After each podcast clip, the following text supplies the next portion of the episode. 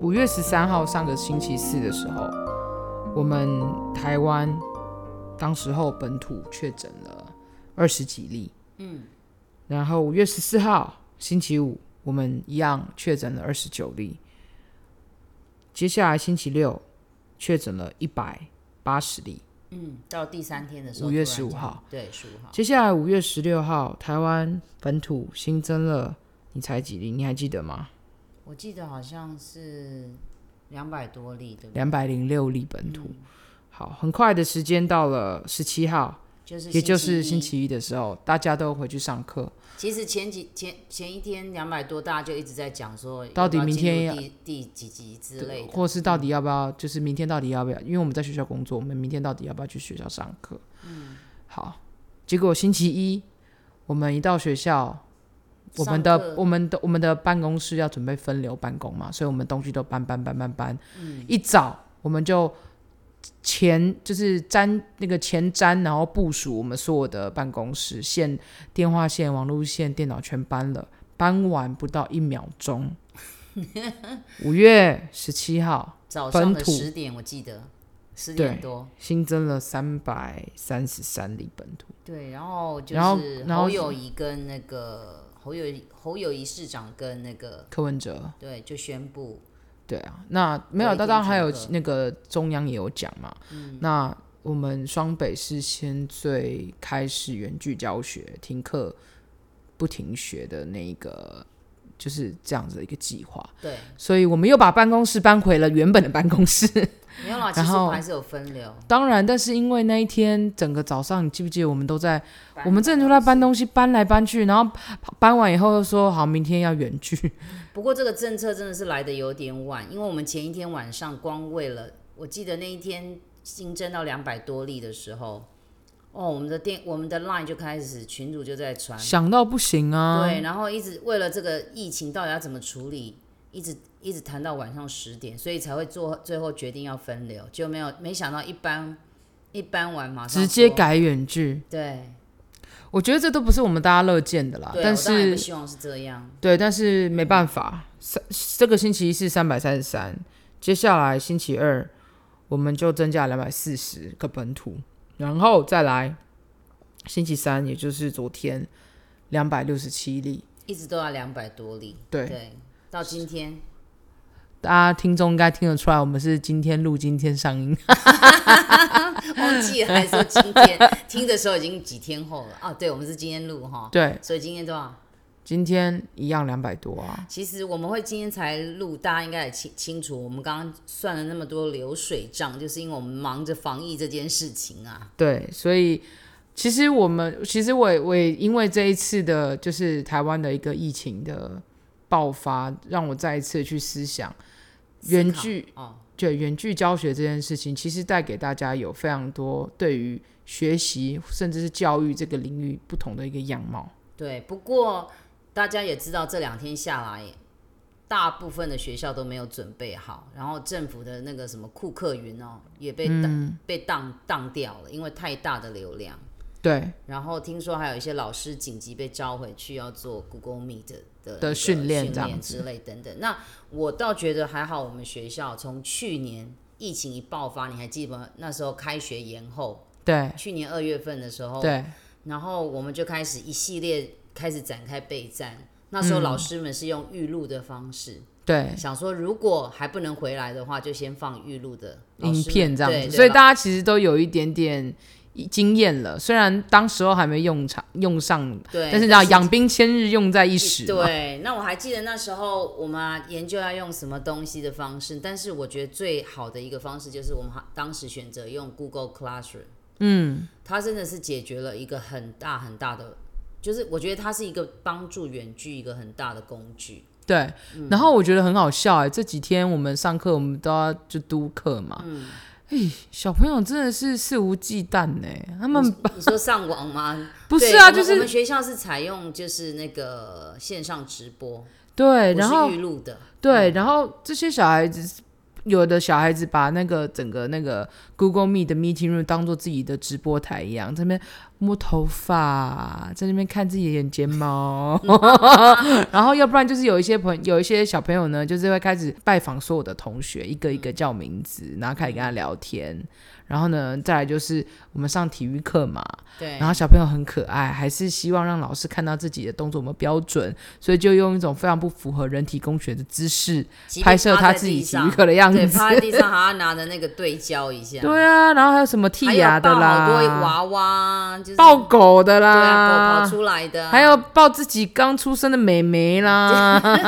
哦，然后上体育课有没有直接变成所有家长免费的健身课程？哦，妈妈也在旁边还深追 蹲，星哎，哦妈妈那些真妈妈还的追星，说是蛮哦好体育老笑师的啊好啦。帅哦，这样子，哎、其实是蛮， 对其实蛮好笑的。真的但是我觉得在整个过程当中，我觉得很有趣的一件事情就是老师的备课会，我觉得直播啊是一个，我觉得我还蛮看待这件事情，我还蛮蛮正向，原因是因为我觉得。家长终于能够有机会看到老师是怎么样子上课，对，虽然而且是看到直自己播的的小孩，对，虽然是直播，虽然是直播的方式，但是你就会看到有一些家长哦，平时那几个皮皮蛋，嗯，我跟你讲，皮蛋走到北京还是皮 蛋，走到家里他还是皮蛋。爸妈终于能够自己见识自己的小孩在教室里到底有多皮，然后皮到就是你知道，那个爸妈就会自己出直接出来帮我们管小孩，就觉得、哦很好，爸妈终于知道你自己小孩多皮了吧？不过之前还有家长就是在群组里说，为什么老师不管秩序？结果还被其他家长说这是远距教学，拜托， 怎么你可能要管提醒一下你的孩子，老师是有管 啦，可是，在荧幕的对面，你叫老师能怎么办？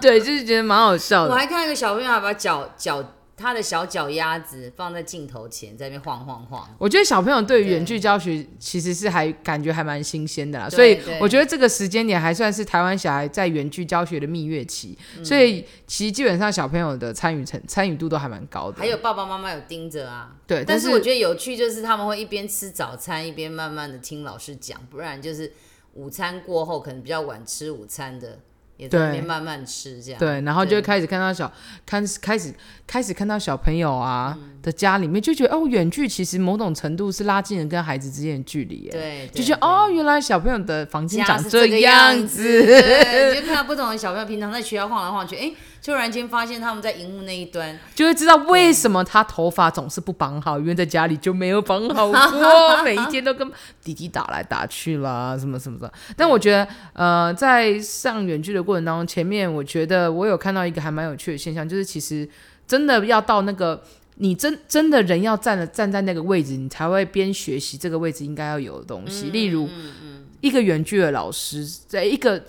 一直都很习惯在教室里上课的老师，突然间有一天把他丢到一个远距的虚拟课堂，也就是说，在他房间自己上课，嗯上八节课，然后对的只有电脑。其实那整个老师的那种嘖心态跟教学方式是很落差很大不一样的，啊所以其实对于老师来说也是一个很大的考验。有的老师还真蛮像直播主的 欸、你平常看他上课没那感觉，你说刷一排爱心吗？就是觉得哎、加一超有这样魅子力的。从荧幕上看过去的时候，哎、这些老师还蛮真有两把刷子。我还看一个老师更可爱，他在 Facebook 上面去 PO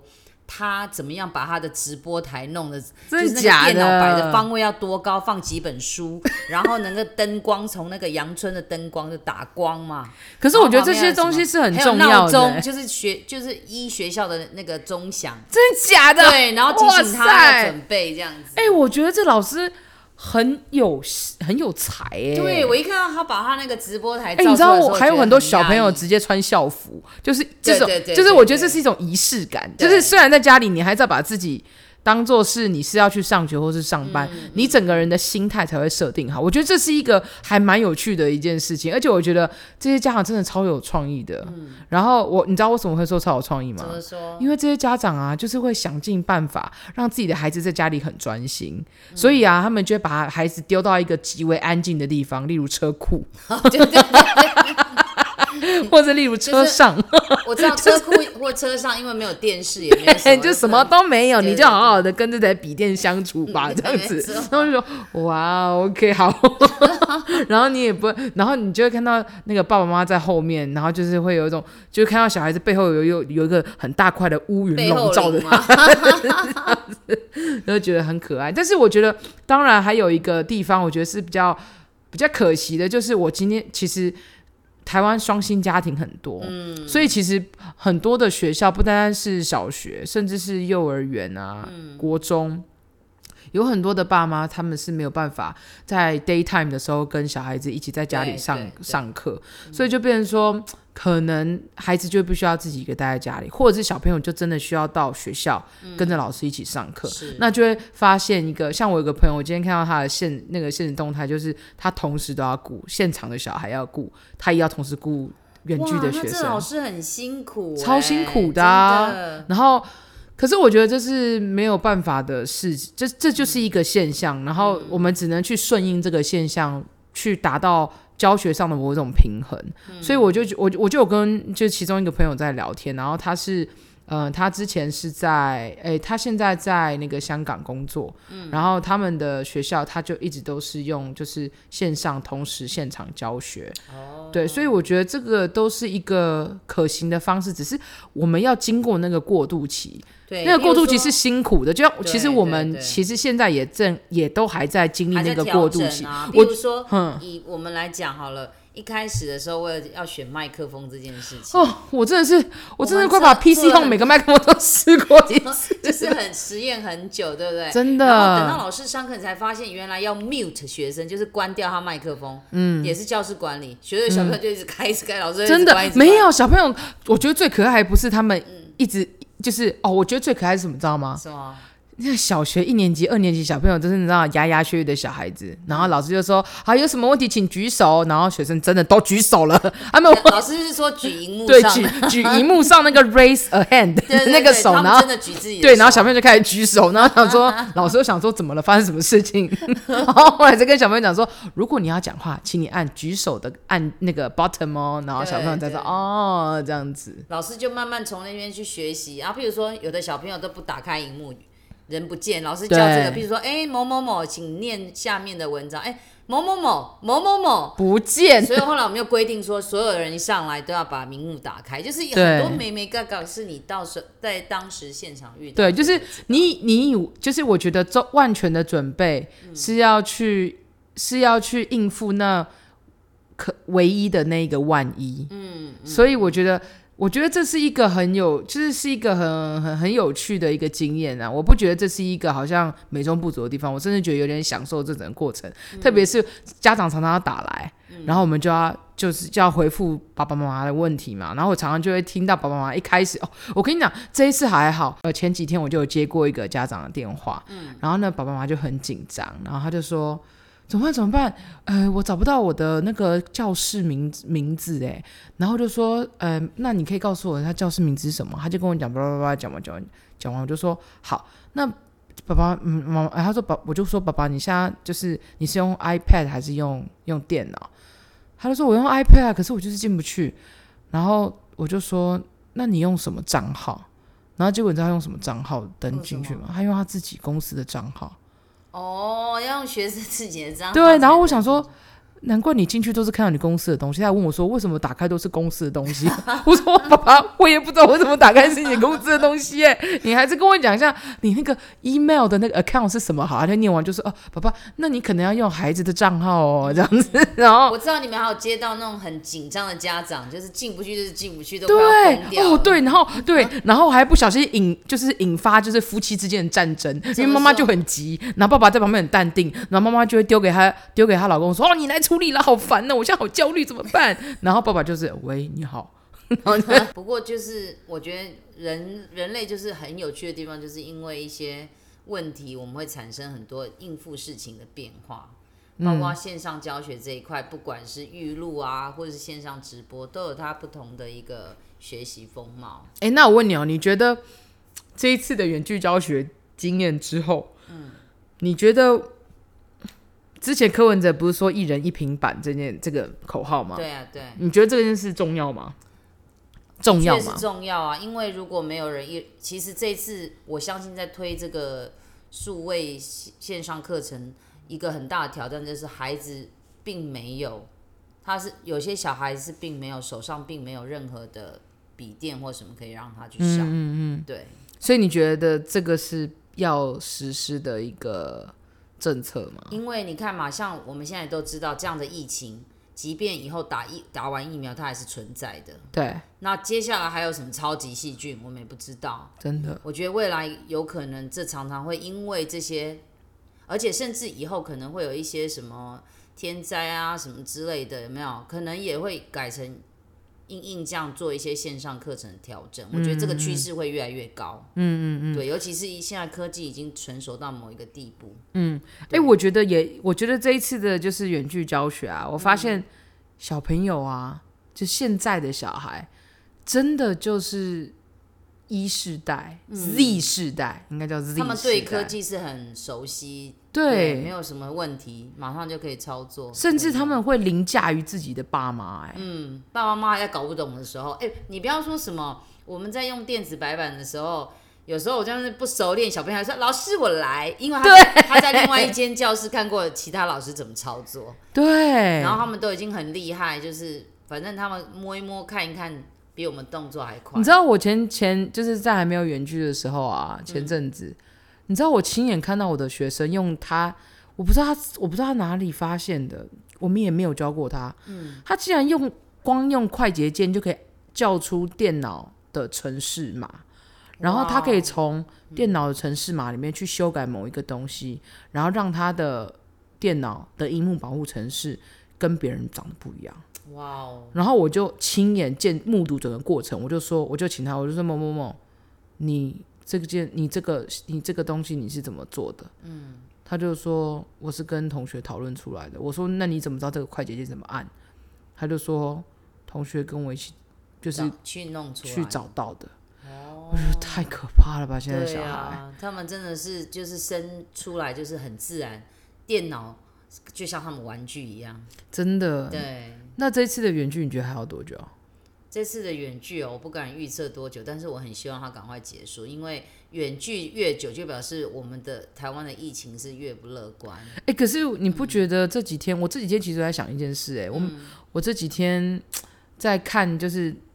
街道啊，对这么这么这么的宁静， 哦，对啊，我们还要上班，然后每次以前开车都要大概，我们现在都节省每一趟哦，一趟可能我要开三十分钟到学校，哈，我现在不到二十分钟就到学校了。对啊，不是，我觉得这个宁静的程度